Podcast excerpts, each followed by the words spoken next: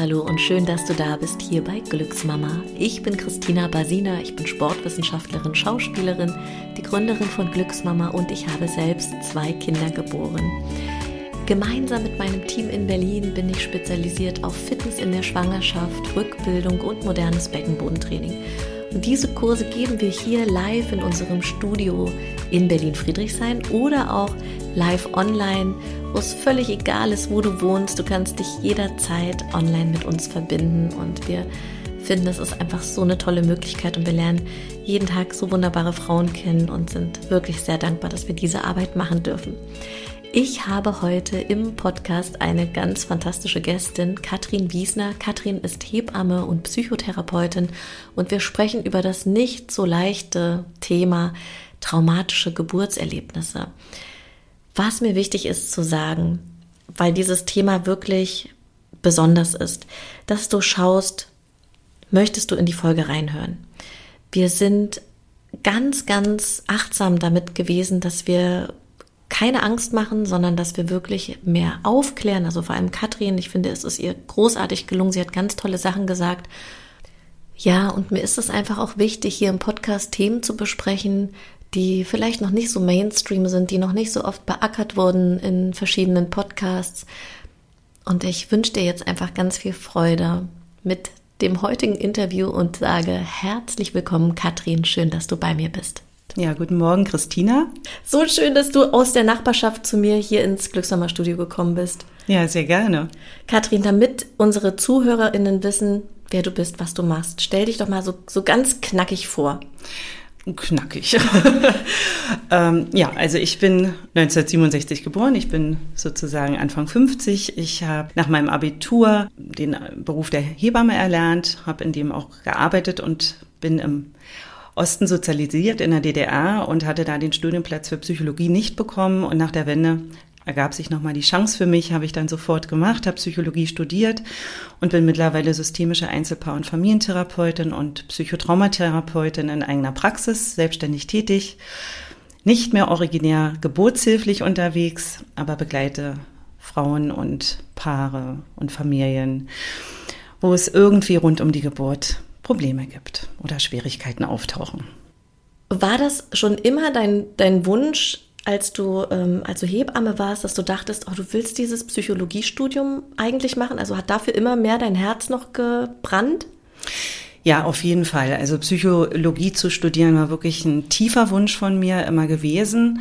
Und ähm, sagen wir mal, die Spezialisierung in, und die Ausrichtung dann wirklich äh, mehr und mehr in diese geburtshilfliche Seite zu gehen und äh, Familien da zu begleiten, entstand eigentlich aus dem systemischen Ansatz heraus und dem äh, geburtshilflichen Hintergrund, den ich ja mitgebracht habe. Ich habe viele Jahre als Psychologin in anderen Bereichen gearbeitet. Das hat sich dann eigentlich ein Stück so ergeben, weil mich Hebammen angesprochen hatten, äh, ob ich eventuell Frauen nach der Geburt, denen es nicht so gut geht, äh, Unterstützung anbieten könnte. Und das habe ich dann nebenberuflich angefangen und da ging bei mir so die Tür auf, dass ich dachte, oh ja, da ist ein großer Bedarf.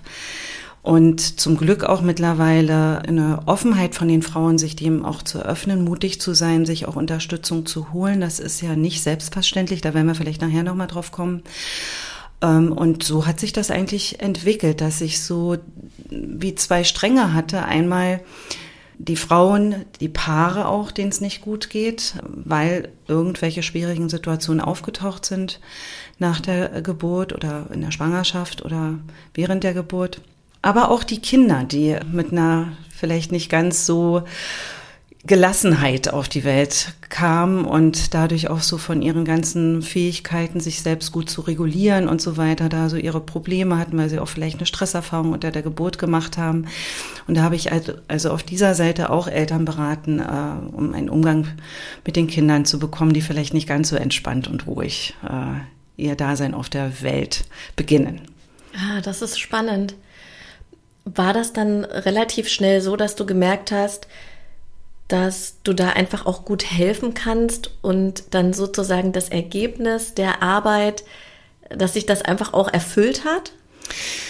Also was mir also wirklich gut reingespielt hat in die Arbeit, ist natürlich tatsächlich der geburtshilfliche Hintergrund. Also wenn die Frauen anfangen zu berichten, was ihnen widerfahren ist, oder wenn Paare berichten, was ihnen widerfahren ist, dann weiß ich einfach, wovon die sprechen. Also äh, was im Kreissaal abläuft, wie das abläuft, natürlich jetzt nicht mehr ganz auf dem neuesten Stand, muss ich sagen, aber ich bin natürlich auch im Austausch mit meinen Kolleginnen.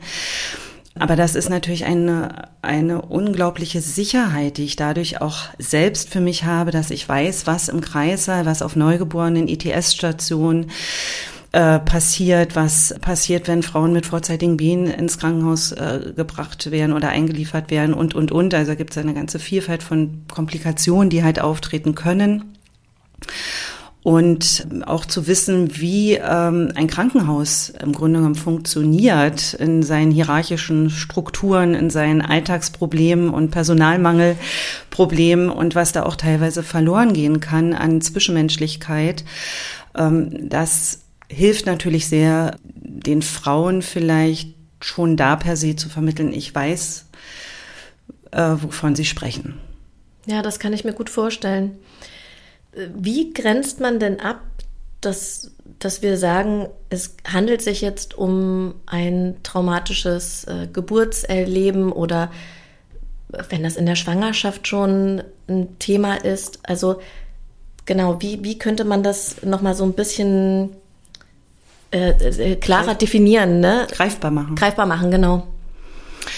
Also wenn man jetzt mal von so einer Definition äh, des Traumas ausgeht, ähm, liegt dem immer zugrunde, dass eben ein Ereignis völlig unerwartet, plötzlich auftritt, wo der Mensch äh, das Gefühl hat, einen Kontrollverlust zu erleben, keine Handhabungsmöglichkeit mehr zu haben, zu entscheiden, zu reagieren, also sich ergeben zu müssen, also das Gefühl des Ausgeliefertseins zu haben ähm, und wirklich Todesängste, also sehr emotional bedrohliche Gefühle zu haben und wo ein Gefühl entsteht, ich kann hier nicht mehr flüchten und ich kann auch nicht kämpfen.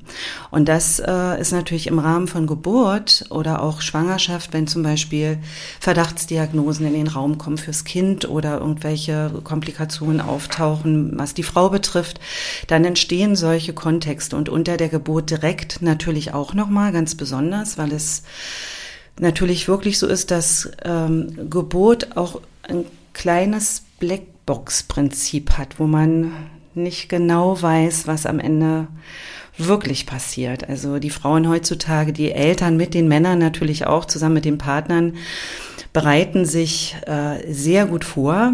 Äh, das äh, ist das Schöne, dass das möglich ist. Aber es setzt auch hohe Erwartungen ähm, an die Paare, an die Frau.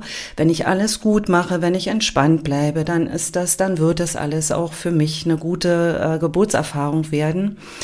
Und Trauma entsteht eben dann, wenn genau das nicht passiert. Also wenn eben wirklich unerwartet, dass sich alles ganz, ganz anders anfühlt als gewollt und gewünscht. Und äh, der, das Kardinalgefühl ist eigentlich das Gefühl des Ausgeliefertseins.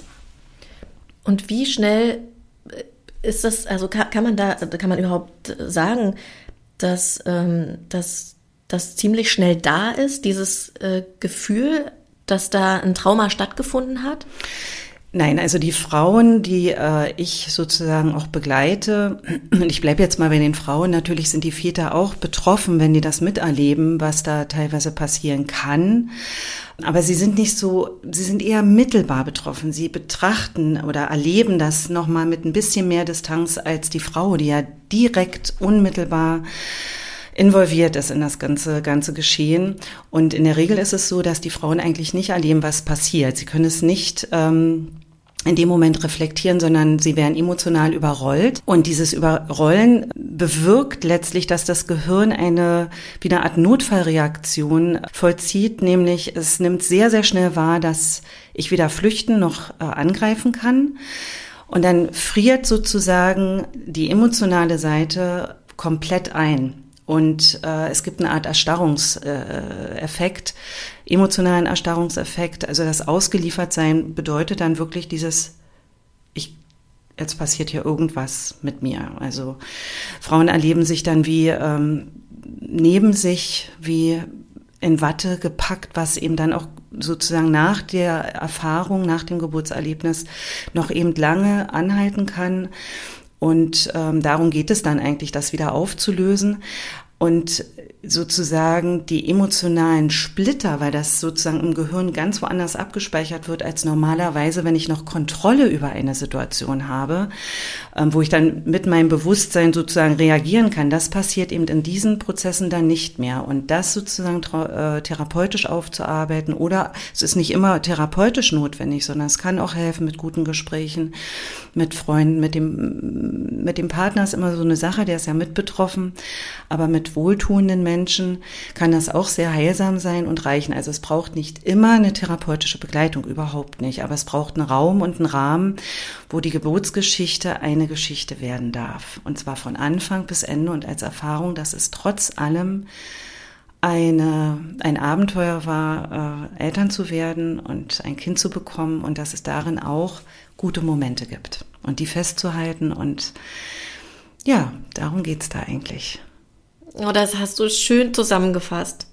Das, ja, das ist wirklich so, die, ich habe immer von, von Freundinnen oder auch in der Familie, wenn Frauen geboren haben, äh, wollte ich immer die Geschichten hören. Also einfach auch um, ja, um der Frau auch den Raum zu geben, das zu erzählen. Ja. Und wenn dann manchmal äh, jemand gesagt hat, ach nee, das erspare ich dir lieber. Hm. Nein, erspar für mich ist es in Ordnung, äh, aber ich bin natürlich auch wirklich so, ich bin natürlich ganz anders auch in dem Thema drin. Ne? Ich ähm, begleite ja Frauen zwar auf einer Bewegungsebene, aber da gehört ja trotzdem so viel dazu. Mhm. Ja, und es ist aber auch natürlich so, dass die Frauen sehr intuitiv auch spüren, wo kann ich erzählen, kann ich überhaupt schon irgendwas erzählen, weil häufig eben ähm, diese Gefühlsdurchbrüche ja völlig an anderen Situationen auftauchen, wo sie es gar nicht dann erwarten, wenn sozusagen dann das Wochenbett und das späte Wochenbett da ist und sie da leben und im Grunde genommen sofort in der Verantwortung auch sind, als Paar ähm, mit ihrem Kind äh, eine Elternrolle einzunehmen, was natürlich auch nochmal dann äh, eine Überforderung manchmal darstellt, dem Ganzen dann auch sofort gerecht zu werden. Und das Thema äh, Geburtserfahrung auch als belastendes Erlebnis ist auch nicht so einfach erzählbar. Es ist häufig schambesetzt. Es gibt viele, die Schuldgefühle entwickeln, dass sie irgendwas nicht richtig gemacht haben, nicht richtig entschieden. Sie hätten doch an der Stelle das und das nochmal sagen können und wissen aber gar nicht, dass sie äh, durch eine Traumaerfahrung gar nicht mehr in der Lage waren, wirklich noch überlegt zu handeln, sondern tatsächlich in dieser Starre hängen und in diesem eingefrorenen Zustand und sich eigentlich oft auch selbst gar nicht wiedererkennen, auch im Nachgang nicht. Und das Erzählen, also wie du sagst, einzuladen, sozusagen, magst du ein bisschen was erzählen und zu gucken dann auch als derjenige, der zuhört, wo wird es für die Betroffene auch vielleicht schwierig, da auch zu stoppen und zu sagen, komm, reicht jetzt erstmal oder so, ne, dass man also auch den Frauen das Tempo lässt und den Raum, was geht und was geht gerade gar nicht. Und das ist manchmal gar nicht so leicht, auch für das soziale Umfeld nicht leicht. Kann das sein, dass es auch erst Jahre später ein Thema ist, die Geburtsgeschichte? Auf jeden Fall. Also viele Frauen sind ja auch dann, ich bin jetzt mal bei den Frauen, äh, die Väter sind noch mal auch natürlich mit drin. Auf die jeden können wir Fall. noch mal in einer anderen Folge ja, behandeln. Aber ich habe natürlich auch die Frauen oft im Fokus und ich habe auch viele Frauen eben bei mir auch zu sitzen, auch Paare. Ich habe auch mal schon einen Vater gehabt, der äh, das aufgearbeitet hat. Aber ich bleibe jetzt mal bei den Frauen, die ähm, haben natürlich eine unglaubliche Fähigkeit, sehr, sehr, sehr zu funktionieren, um in ihrem Eltern, in ihrem Muttersein irgendwie anzukommen und sind damit wahnsinnig beschäftigt und es gibt natürlich dann Verdrängungsprozesse und, und Momente und wo man das auch nicht spüren will und wo man einfach nur möchte, ich möchte jetzt hier ankommen. Äh, und dann gibt es eben einen Teil der Frauen, die auch erleben, dass dieses Glücksgefühl zum wir sind ja hier bei Glücksmama, ja. Also insofern ist das Thema tatsächlich heute gar nicht so leicht, weil es eben Frauen gibt, die merken, dass sie ein Fremdgefühl haben zu ihrem Kind, dass sie nicht emotional so einfach gelassen ankommen können, einfach weil sie selber so ein Bedrohungsmoment äh, äh, erlebt haben, dass sie selbst gar nicht in Sicherheit waren. Und ich kann nur dann äh, in Kontakt offen gehen, wenn ich mich selber sicher und geborgen und aufgehoben fühle. Und das ist eben halt in diesen Momenten von einer traumatischen Geburtserfahrung nicht der Fall. Und viele schleppen das mit sich erstmal eine ganze Weile rum, weil sie natürlich hoffen, dass erstmal das vielleicht auch ein Babyblues ist oder dass äh, sich das alles erstmal wieder auch regeln wird. Regelt sich auch oft, aber nicht immer. Und es kann immer wieder möglich sein, dass, äh, dass Frauen, wenn das Kind Richtung ersten Geburtstag kommt, äh, dass sie sich dann nochmal melden. Mittlerweile sind die Hebammen, die ja tolle Begleiterinnen sind im Wochenbett, schon recht aufmerksam geworden, da einen Blick drauf zu haben, wie ist denn eigentlich die Geburt verlaufen, wie geht es dir damit, was ist da passiert. Das war eben vor zwei Generationen überhaupt noch gar nicht der Fall. Und da wurde eben ja überhaupt nicht darauf geachtet, wie es den Frauen nach der Geburt oder unter der Geburt geht. Und diese Frauen ähm, schleppen das wirklich über Jahre teilweise mit sich rum und öffnen sich viel, viel später. Und äh, also zum Beispiel bei Familienzeit e.V. gibt es ja auch so Selbsthilfegruppen bei der Tanja Sahib, ähm, wo die Kinder schon fast erwachsen sind und wo sie sagen, ich verstehe jetzt erst, was mir eigentlich damals widerfahren ist, weil sie immer dachten, sie sind nicht richtig. Ja, dabei ist etwas mit ihnen passiert. Ja. Was Ach Gott, da kriege ich gleich einen Ganzkörper-Gänsehaut und frag mich, was ist mit den was ist in diesen Generationen los gewesen? Meine Omi, die jetzt, äh, die ist 76. Ich habe noch eine sehr junge Omi, weil die meine Mutter sehr jung bekommen hat und ja. meine Mutter mich wiederum sehr jung war im ah, Osten. Ja. oft ja, so. genau. Es war im Osten so. Ja, also meine Mama war 18. Ja, und ich, ich frage ich frag mich, was, was, da, was es da so für Geschichten gibt, von denen wir vielleicht auch nie was erfahren. Weil ja auch heute nicht darüber gesprochen ja, wird. Ja. Und oftmals kommt man ja als Kind oder Enkelkind gar nicht auf den Gedanken, da mal nachzufragen. Und ähm, wenn man aber mal nachfragt, erfährt man schon auch, wie einsam, wie verlassen sich manche äh, werdende Mutter aus der damaligen Generation geführt hat. Ähm, der ganze Umgang auch mit den äh, Eltern auf den äh, ITS-Stationen der Kinder, also der Neo-ITS-Station und Versorgungsstation, war ja ganz, ganz, ganz anders. Das war ja viel abgekoppelter von den Eltern. Also die medizinische Versorgung stand sehr im Vordergrund und äh, also die Begegnung ähm, der frisch gebackenen Mütter, Väter war ja viel blockierter, als es heutzutage versucht wird und auch umgesetzt wird, zu etablieren, dass eben Eltern so schnell wie möglich äh, zu ihren Kindern kommen. Ja, und äh, sie eine Beziehung äh, aufbauen können. Und gerade wenn es den Kindern auch nach der Geburt nicht gut ging und eine große Angst ums Kind vielleicht äh, bestand und besteht. Und das ist viel mehr natürlich in den Blick gekommen. Das war vor ja, in unserer Elterngeneration und Großelterngeneration ganz, ganz anders. Aber ich muss auch dazu sagen, es ging ja allen Frauen dann so, ne? Also es war dann so, das war halt so, hört man ja dann oft. Also wenn viele das eben so dann erleben als Frauen, dann gehörte das zu, zu diesem Entbindungsalltag dazu. Und da wurde auch von den Frauen dann gar nicht so viel darüber nachgedacht. Meine Mutter zum Beispiel ähm, hat vor zwei, drei Jahren äh, mal zu mir gesagt, nachdem sie jetzt ich mache das ja jetzt schon viele Jahre, aber auch mal so sagte, ich verstehe jetzt erstmal, was du da eigentlich machst. Wenn ich ehrlich bin, ich glaube, ich hatte eine Wochenbettdepression. Ja, also so ähm, sortiert ja. sich dann das erst, weil diese Generation hat keine Unterstützung gehabt. Und die Frauen heute, die Unterstützungsangebote sind dünn besiedelt und also das ist nicht, das ist nicht optimal, aber es ist auf jeden Fall schon mal was da, wo Frauen sich hinwenden können. Ja. Also ich habe ja meine, meine Mutter, äh, wie, wie, soll ich sagen, als ich mein zweites Kind ähm, geboren habe, habe ich äh, überlegt, ob ich meine Mama vielleicht mitnehmen zur Geburt, weil wir einfach auch eine enge Beziehung haben und ich weiß, dass mein, ähm, äh, äh, mein Mann, der hat mich bei der ersten Geburt so genervt. Ich wollte gar nicht, dass der, dass der mich anfasst und so. Ich ja, war so, ja. lass mich in Ruhe. Der wollte dann dieses Apfelschütteln am Po machen und ich so, mm, geh weg.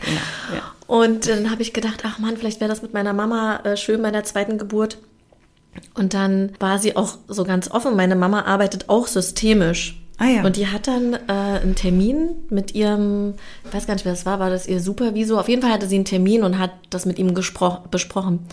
Und in diesem Gespräch, wo es ja eigentlich darum ging, ob sie zur Geburt meiner Tochter mitkommt, da ist so viel hochgekommen in ihr, was meine Geburt anging. Hm. Weil ich nämlich meiner Mama nach der Geburt direkt für zwei Wochen weggenommen wurde, hm. so weil ich irgendwie ein Frühchen war. Und die war völlig fertig. Die hat, die hat gesagt, sie konnte sich, ich habe dann irgendwie so zwei Tage auch gar nichts von ihr gehört, was so ein bisschen ungewöhnlich war. Und sie konnte, sie war wie gelähmt. Ja. Sie ja. lag im Bett und war ja. Und, das, und ich habe dann gedacht, oh Gott, Mama, es tut mir so leid, ich wollte das gar nicht aufführen. Und sie hat gesagt, nee, das ist eigentlich total gut gewesen. Ja. Ja, und da zeigt sich das ja, ne, wie das sozusagen auch weggepackt wird über viele Jahre und auch damit ein Umgang gefunden wird. Das ist ja auch eine Stärke, wenn Frauen das bewältigen, insofern, dass sie wieder auch Lebensfreude und äh, im Hier und Jetzt auch wirklich ankommen. Aber dass eben dann nochmal solche Triggersituationen entstehen, nennt man ja Trigger, wenn man plötzlich wieder erinnert wird, wenn der Körper sich erinnert fühlt.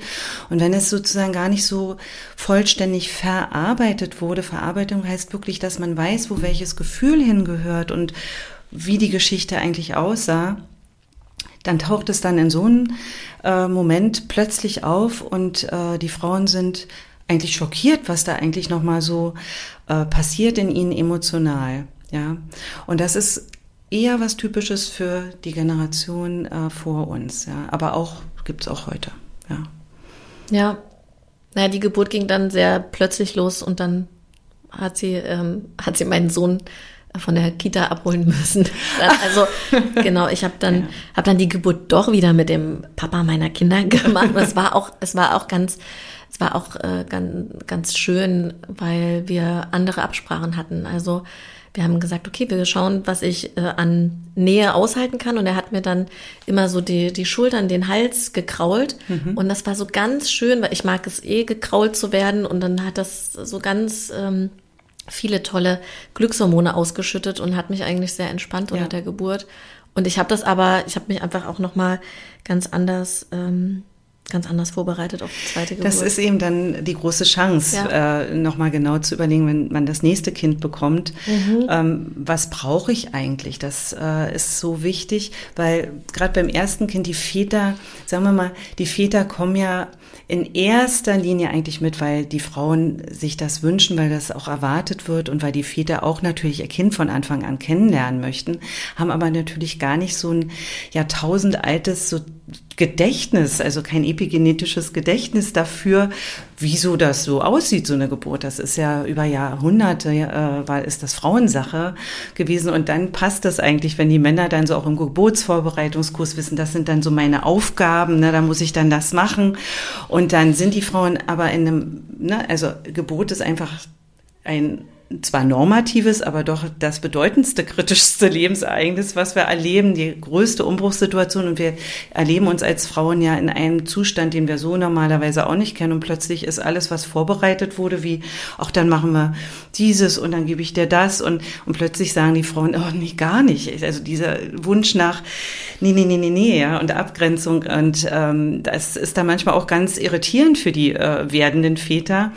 Aber wenn man das gut nachbespricht und ähm, dann überlegt, wie machen wir es jetzt und dass eben die Frauen sagen, ich muss sagen können, was brauche ich und äh, was tut mir gut. Und das ist eben gerade auch nach einer traumatischen Geburtserfahrung mit der Entscheidung und dem Mut, äh, ein weiteres Kind zu bekommen, entscheidend und ganz wichtig, ähm, wie kann ich mir Gehör verschaffen, wo werde ich respektiert, welchen Geburtsort wähle ich, welche, was brauche ich für einen Rahmen, wer ist dabei, was sind meine Vertrauenspersonen, wer ist eine Kompetenz auch in seiner geburtshilflichen äh, Professionalität.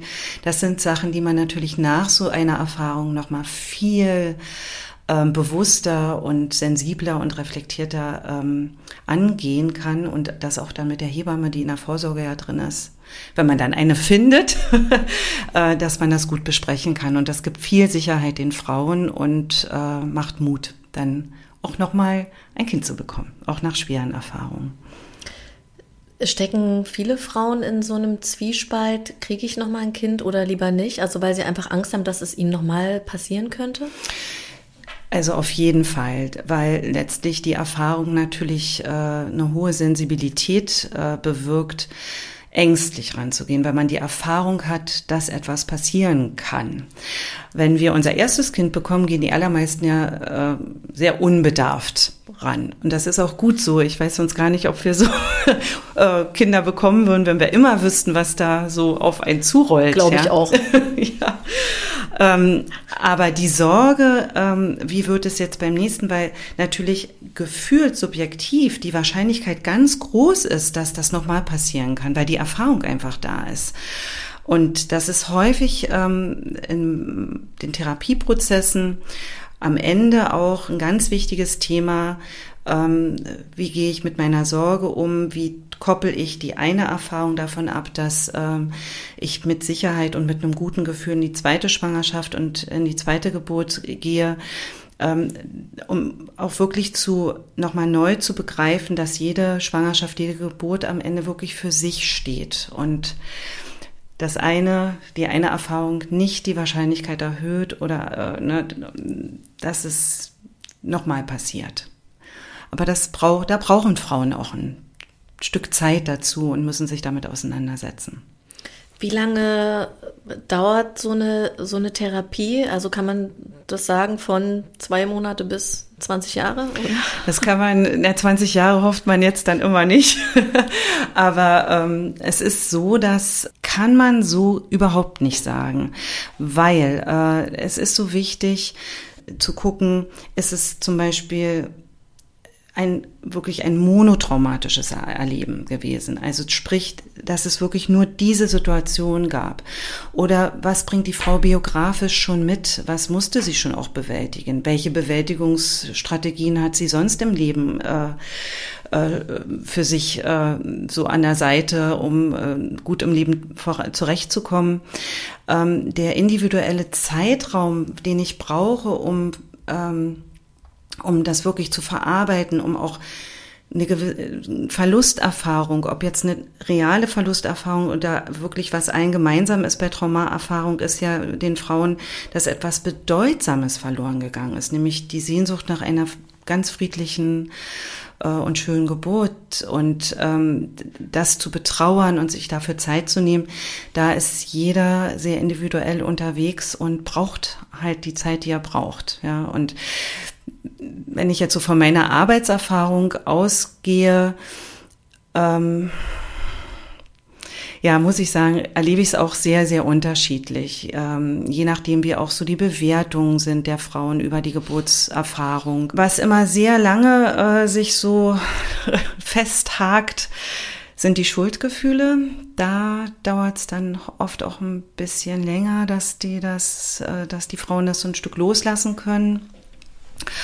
Und auch je nachdem, wie intensiv und wie lange der traumatische Prozess war, ähm, der, ähm, desto länger brauchen manchmal Frauen, um aus diesem Wattegefühl oder wie von einer Milchglasscheibe sich zu erleben, um das wieder auflösen zu können. Also das hängt auch miteinander zusammen, ja. Ja, es ist ein sehr individueller Prozess. Aber spannend, äh, was du gesagt hattest, was die Frau schon mitbringt. Kann man auch davon ausgehen, dass es auch einfach an dem äh, an dem Typ, wie die Frau eh ist, also an so einem Temperamentstyp. Ne, es gibt ja äh, Frauen, die sind einfach auch sehen eh immer das Glas halb leer anstatt halb voll. Mhm. Kann man das, das schon auch äh, in Verbindung bringen? Na, kann man so nicht ganz, ja. Also, weil das spielt natürlich eine große Rolle, mit welchen Erwartungshaltungen Frauen auch in die Geburt gehen. Also, was ich äh, anfangs schon mal so sagte, wenn Frauen eine ganz hohe Erwartungshaltung an sich haben, dass sie nur alles richtig machen müssen und gut machen müssen, also einen hohen Anspruch, vielleicht sogar einen perfektionistischen Anspruch haben, dann äh, über ähm, überfordern sie sich eigentlich auch manchmal selbst und blenden aus, dass nicht alles unter Kontrolle ist. Und das kann Frauen traumatisieren, dass sie die Erfahrung machen, ich habe nicht alles unter Kontrolle und äh, gehen dann eben mit einer stark belasteten äh, Gefühlslage aus dieser Erfahrung. Und es gibt aber auch zum Beispiel Frauen, die sich ganz stark anpassen und alles machen, was gesagt wird und denken, ich muss das jetzt hier alles so, wie die immer das sagen, dann wird es alles gut und dann wird es aber doch nicht ganz so gut, wie es gedacht wird. Ähm, und dann gehen diese Frauen mit ihren äh, Gefühlslagen raus. Es gibt ähm, Frauen, die sehr unbeschwert aber auch in Geburten gehen und sehr positiv sind und sehr starke Frauen sind. Und trotzdem äh, kann jeder, jeden Charakter, jede Persönlichkeit ein Trauma, ein Trauma erwischen. Da das, äh, wir, wir haben das wirklich an der Stelle nicht unter Kontrolle. Aber es ist natürlich die Nacharbeitung.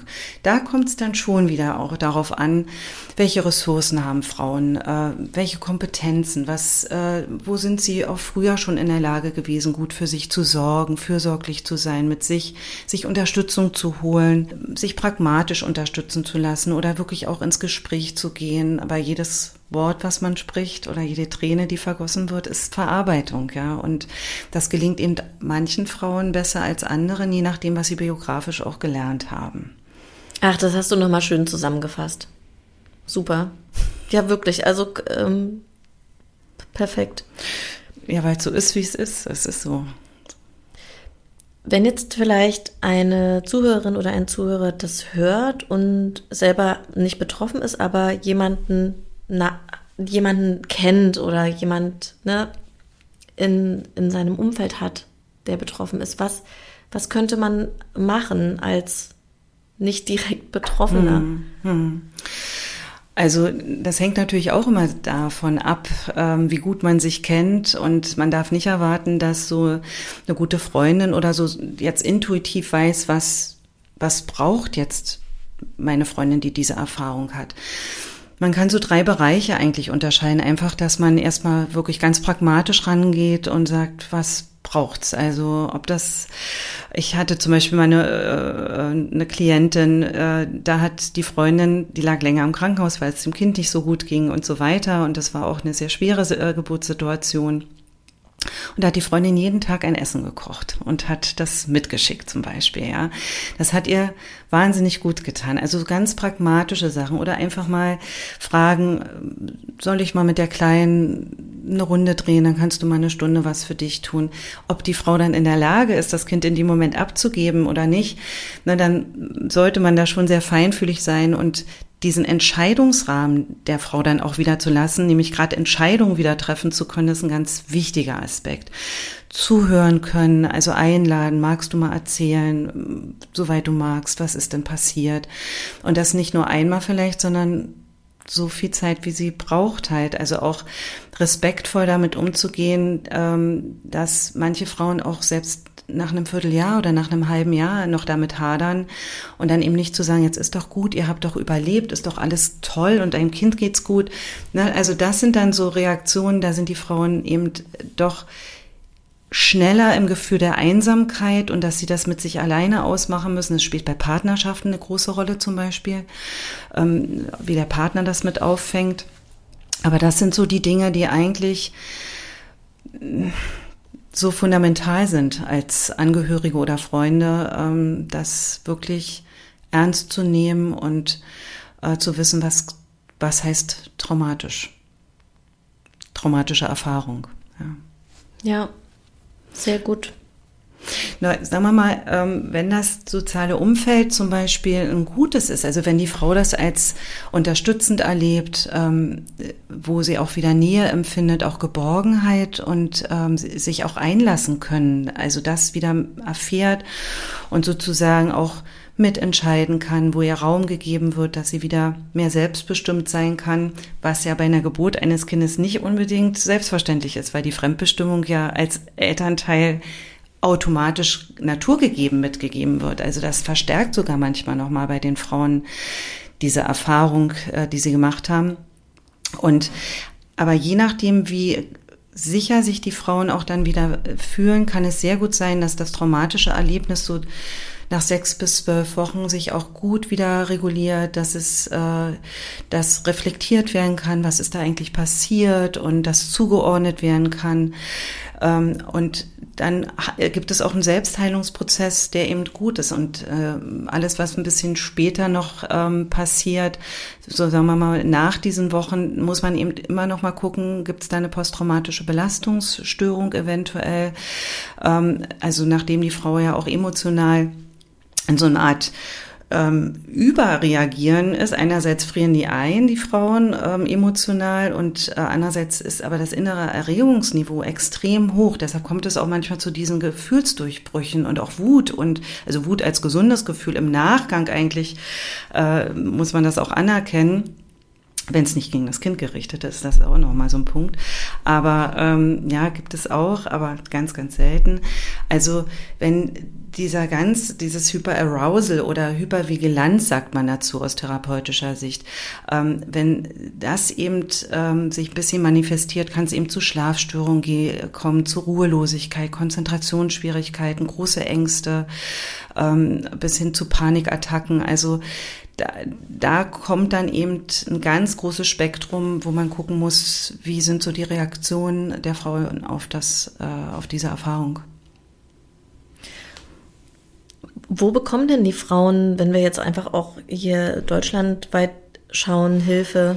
Also gibt es, ähm, es gibt zum Beispiel für den, für den Beckenboden, also ich, mhm. der, der, Vergleich hinkt, aber ähm, es gibt ein, es gibt eine Seite, wo man äh, zum Beispiel Therapeutinnen für Beckenboden, Physiotherapie, Beckenboden, Ultraschall findet. Gibt es so eine Seite für das Thema? Also nicht, dass ich wüsste. also das wüsstest du bestimmt, wenn es das geben würde. Ja, manch, ich weiß nicht alles, aber es gibt also aus meiner Erfahrung auch von den Kolleginnen, die ich äh, äh, kenne, die mich ansprechen, mit denen ich zusammenarbeite, eben sehr, sehr wenig Angebot für die Frauen und äh, als Paar. Es gibt natürlich ähm, Familienberatungsstellen, wo auch sowas teilweise für die Paare nochmal möglich ist, mit aufzuarbeiten, wo systemische Therapeuten sitzen. Es gibt äh, in Berlin natürlich Familienzelt, ähm, wo ja die Tanja Saib das überhaupt erstmal etabliert hat. Ich hoffe, ich darf sie hier zitieren. Äh, die hat auch ein Bestimmt. sehr schönes Buch geschrieben Bestimmt. über Traumaerfahrung. Äh, äh, wie, wie heißt das Buch? Weißt du das? Ähm, es ist vorbei. Ich weiß es bloß noch nicht. Oder äh, so, so heißt das. Ah, ja, okay. So ein ganz leicht zu lesendes Buch. Also ein sehr, sehr ähm, kompaktes äh, gut zu lesendes Buch für die Frauen äh, und wo es viel Wiedererkennung gibt für die Frauen in der Regel. Und äh, ja, dieses, äh, diesen Verein gegründet, Familienzelt e.V., wo Frauen eben sich hinwenden können. Aber es ist recht dünn besiedelt. Traumatherapeuten äh, sind natürlich immer eine Möglichkeit, da sind aber Warte Zeiten mit einzuplanen, aber es ist oftmals auch schon hilfreich, wenn die Frauen wissen, ich habe da einen Termin und wenn der auch noch Wochen hin ist. Also äh, das äh, ist, es gibt kein großes Netz für diesen Bereich, ähm, was Traumaerfahrung betrifft. Ähm, es gibt andere Bereiche. Es gibt auch ein Traumazentrum in Berlin, ne? also wo aber immer so mehr Gewalterfahrung, Flucht und äh, also solche Sachen mit ein, ein Thema sind. Aber wirklich dieses spezifische Thema traumatische Geburt, traumatische Geburtserfahrung ist schwierig. Was äh, schon deutlich besser ist, ist ein Angebot für Eltern, die Kinder haben, die dann eben ähm, Regulationsstörungen haben, sprich Schreibabys oder äh, schlafschwierige Kinder sind ähm, oder eine Fütterstörung haben. Also wo auch nochmal mit reinspielt, wie ist die Geburt für das Kind gelaufen. Also das ist ja auch immer nochmal wichtig, das nicht aus dem Blick zu verlieren. Da gibt's ein breiteres Angebot, Schreiambulanzen, äh, Elternberatung für Kinder, die eben mit, diesem, mit diesen äh, Schwierigkeiten zu tun haben. Denkst du aber, dass in dem Bereich was in Bewegung ist? Also mhm. dass sich das aufbaut, weil das einfach vielleicht noch so ja, jung will ich gar ja. nicht sagen, aber oder ist es vielleicht es ist doch so? ist noch nicht so ein altes Thema. Ja, es ist ein Thema, was aber bewegt und ähm, wo es, was ich immer finde, wo man es merkt, ist so, wenn Fortbildungsangebote äh, sich mehr verdichten, wenn mh, Literatur auf den Markt kommt, äh, der das, äh, wenn die, diese Literatur das nochmal so aufgreift und das Spektrum auch nochmal größer wird. Und da passiert, finde ich, eine ganze Menge, auch im Austausch mit Kollegen, ähm, in Arbeitskreisen und äh, ja, äh, Fortbildungs Fortbildungsgruppen und so weiter. Und äh, da passiert schon eine ganze Menge, aber der Markt könnte etwas mehr im Angebot haben. Wann schreibst du dein Buch, Katrin? Schreibst du nicht? Ich, ich finde, du solltest ein Buch schreiben. Du hast es alles so toll beschrieben und ich, ähm, sagen wir mal so, ich hab, bin schon manchmal angesprochen worden, ob ich da nicht ein bisschen mehr machen möchte. Was ich immer wieder feststelle, ein Buch wird im Grunde genommen am Ende auch gebündelt. Ne? Was taucht auf, was gehört dazu und, und so weiter. Ähm, was mir immer wieder auffällt in meiner Arbeit ist diese Individualität. Also, dass jede Frau, jedes Eltern, während Elternpaar einen sehr, sehr eigenen äh, Kontext hat, also was passiert ist. Also es gibt ja sehr unterschiedliche ähm, traumatische Aspekte, ähm, die passieren können oder auch schon in der Schwangerschaft äh, eben schwierige Momente auftreten können oder eben auch unmittelbar nach der Geburt im Wochenbett.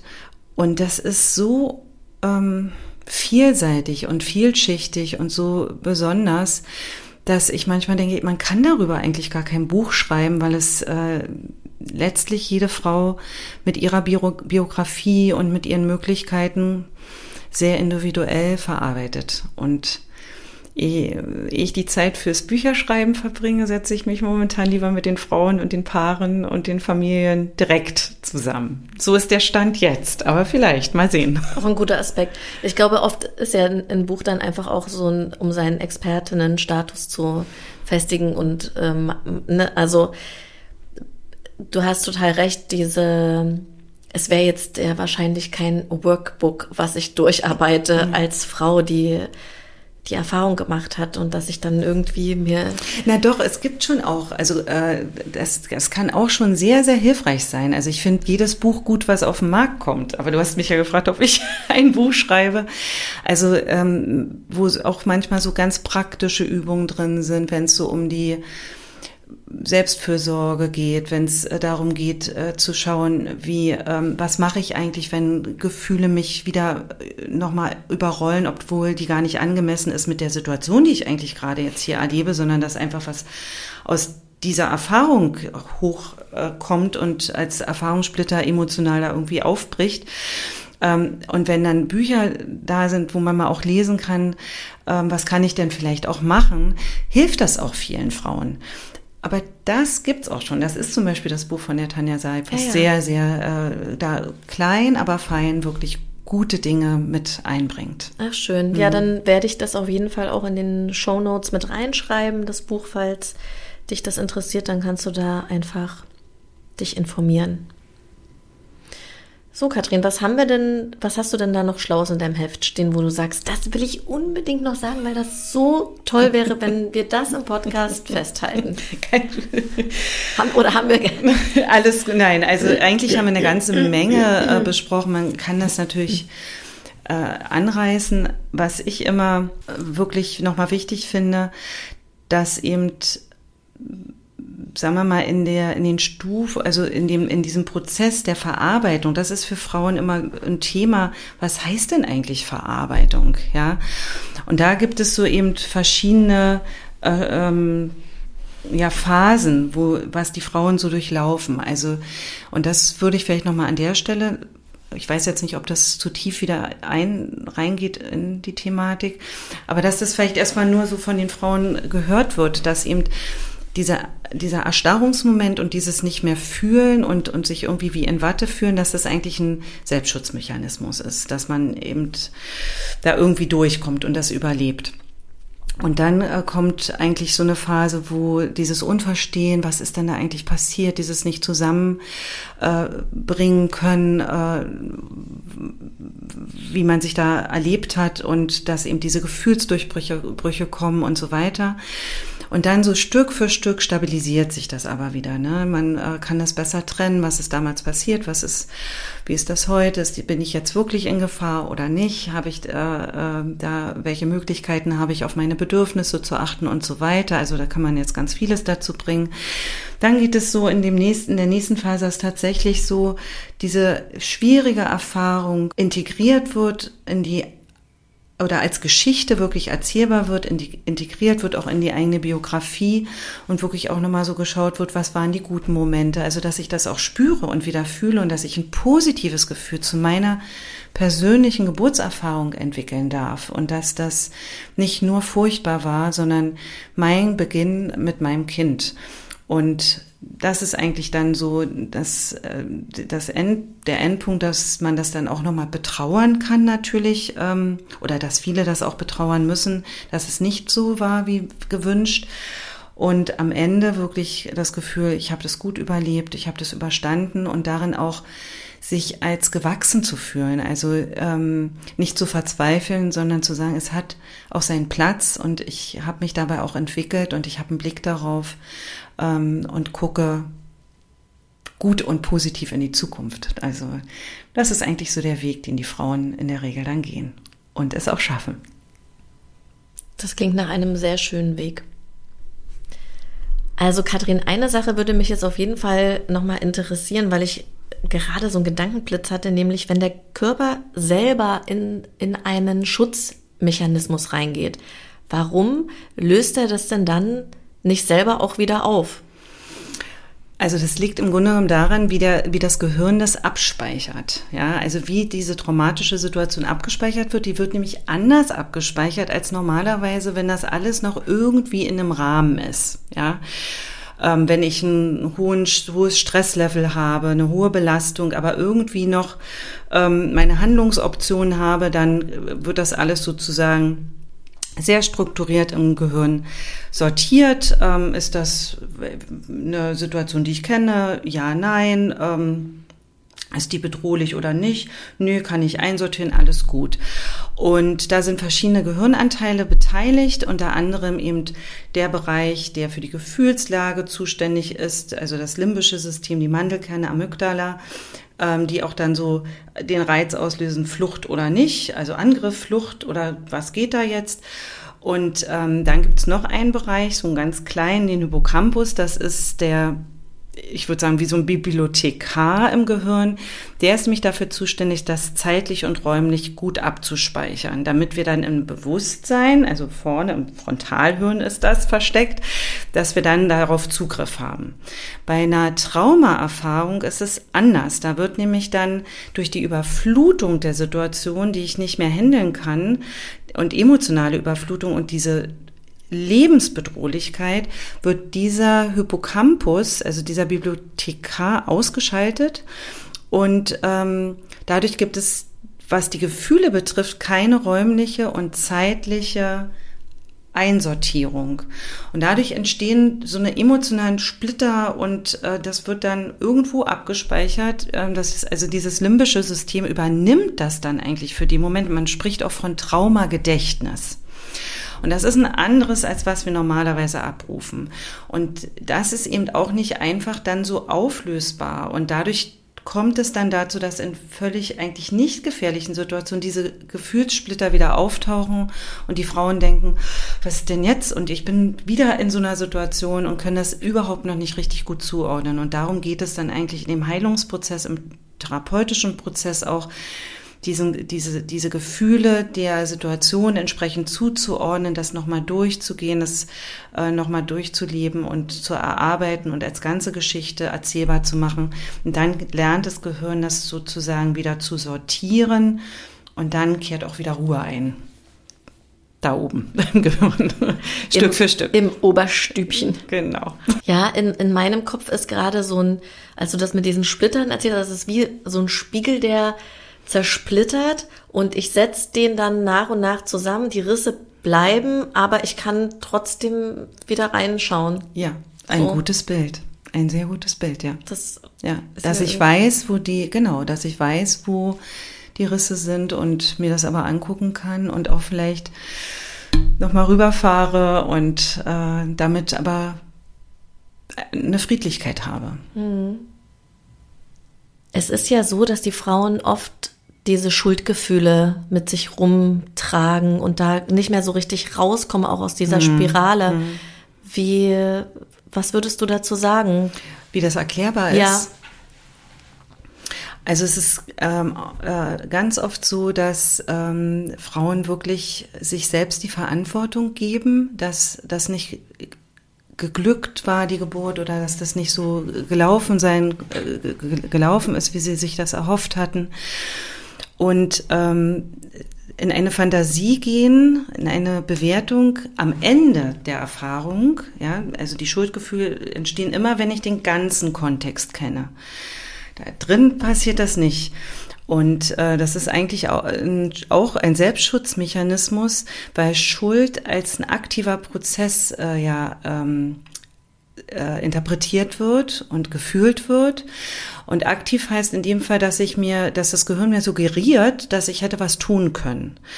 Und dadurch wird verhindert, dass diese wahnsinnigen Ohnmachtsgefühle und dieses Gefühl des Ausgeliefertseins tatsächlich äh, gefühlt werden müssen. Also Schuld, es ist gar keine reale Schuld, weil die Frauen äh, und die werdenden Eltern sind betroffen, sie sind eigentlich, sind ja keine Täter, sie sind ja betroffen in der Situation. Ähm, aber die Schuldgefühle vermitteln vermeintlich, ich hätte ja vielleicht doch, und das ist ähm, nur eine Fantasie, weil in der Situation selbst war kein Spielraum mehr. Also das ist immer ganz wichtig, vielleicht auch zu wissen mal, was so Trauma auslösen kann. Jetzt müssen wir noch einen schönen Abschluss finden. Katri, du hast das letzte Wort. Du hast das letzte Wort im Podcast. Was würde ich sagen in einem Podcast? Also darüber habe ich jetzt vorher nicht nachgedacht, was der letzte Satz sein könnte, aber ich möchte eigentlich nochmal deutlich machen, dass äh, auch jedes Trauma in diesem Rahmen bewältigbar ist und äh, sich den Podcast anhören, dass sie nicht zu sorgenvoll sind, dass man auch das wirklich gut überstehen kann. Ich habe viele, viele Frauen erlebt, viele Paare erlebt, die am Ende einen wunderbaren Weg finden, äh, mit ihren Kindern ein glückliches und äh, zufriedenes Leben äh, zu führen, egal wie sozusagen auch die Belastung vielleicht auch für einen, für einen langen Zeitraum aussieht den Mut vielleicht zu machen und nicht ängstlich, ängstlich zu sein durch diesen Podcast, den wir heute zusammen hatten. Das hoffe ich nicht, dass ich, dass es ängstlicher macht. Das hoffe ich nicht. Das denke ich nicht. Ich fand das sehr aufklärend, ganz mit Fakten bespickt. Ich habe das Gefühl, ich habe wieder so viel dazugelernt. Ich habe auf und ich habe das Gefühl, ich könnte noch ein drittes Kind bekommen. Das ist doch eine schöne, das ist doch ein schönes so, Gefühl. Ne? So, Genau. Das ist doch eigentlich, das ist doch ganz positiv. Ich hatte überhaupt äh, keine Angst und ich hoffe natürlich auch, dass äh, du, liebe Zuhörerin oder lieber Zuhörer, genau das gleiche Gefühl hast und dich informiert fühlst, vielleicht auch einfach das Thema an sich interessant findest, so wie, also ich hole ja immer nur Leute in den Podcast, worauf ich selber total Lust habe und äh, das ähm, ja auch so ein paar Themen in, in die Welt hinauszutragen, die vielleicht so noch nicht so oft beackert wurden. Hm. Ja, und das hoffe ich ganz sehr. Ja, das ist auch kein leichtes Thema an sich. Also ich freue mich auch, dass du das öffnest. Und das ist ja im Grunde genommen auch über dieses Medium, ähm, über, dieses, über dieses moderne Medium, finde ich, äh, ein, ein richtiger und guter Schritt, das eben zu fächern und breit zu machen und äh, das zu öffnen und dass daraus auch Themen werden, dass darüber kommuniziert wird und dass vielleicht auch so mancher, der im Krankenhaus selbst arbeitet, weiß, wie äh, Eltern, Frauen gut begleitet werden in solchen Phasen. Das, also, das spielt immer eben auch eine ganz, ganz, ganz große Rolle, wie äh, in der Einrichtung mit den Betroffenen dann umgegangen wird, wie respektvoll und so weiter. Und das äh, macht doch dann Sinn, wenn hoffentlich viele deinen Podcast hören. Ja, der, bitte teil die Folge, wenn du Lust hast ähm, und schick sie weiter. Gerne auch ja, gerne auch einfach wirklich an Fachpersonal, die sich dann informieren können. Und ich fand das sehr, sehr informativ. Ja, dann schließen wir für heute den Podcast-Vorhang. Katrin, ich danke dir für dein Vertrauen, dass du gesagt hast, du kommst zu mir. Ich danke dir, dass du die Ruhe ausstrahlst, hier äh, gut miteinander im Gespräch zu sein. Das war sehr angenehm. Dankeschön. Ich fand es auch total schön und ähm, ja, freue mich, wenn die Podcast-Folge dann ins Universum geschickt wird und hoffentlich anderen Menschen genauso viel Mut und Freude machte, wie das für mich heute war. Vielen Dank. Und genau, du liebe Zuhörerin, ich sage jetzt einfach mal Zuhörerin, weil wahrscheinlich die meisten Frauen tatsächlich den Podcast hören, wenn du noch weitere Infos rund um dein Mama-Dasein haben möchtest, dann besuch uns super gern auf Instagram, auf unserem Kanal, der heißt Glücksmama Berlin oder auf unserer Webseite glücksmama.de. Dort kannst du dir auch den Podcast anhören. Und an, ja, ansonsten ist es für unsere Arbeit natürlich immer sehr, sehr schön, wenn wir viele Apple-Rezensionen bekommen, weil dann der Podcast einfach, keine Ahnung, der wird dann wichtiger. Das liegt wahrscheinlich an irgendwelchen Zahlen, die dann hin und her geschoben würden, aber auf jeden Fall wird er wichtiger. Und wenn du magst, dann schreib uns gerne eine Apple-Rezension. Ich freue mich, wenn du ganz bald wieder reinhörst in den Podcast und sag für heute alles Liebe und bis bald. Mach's gut, deine Christina.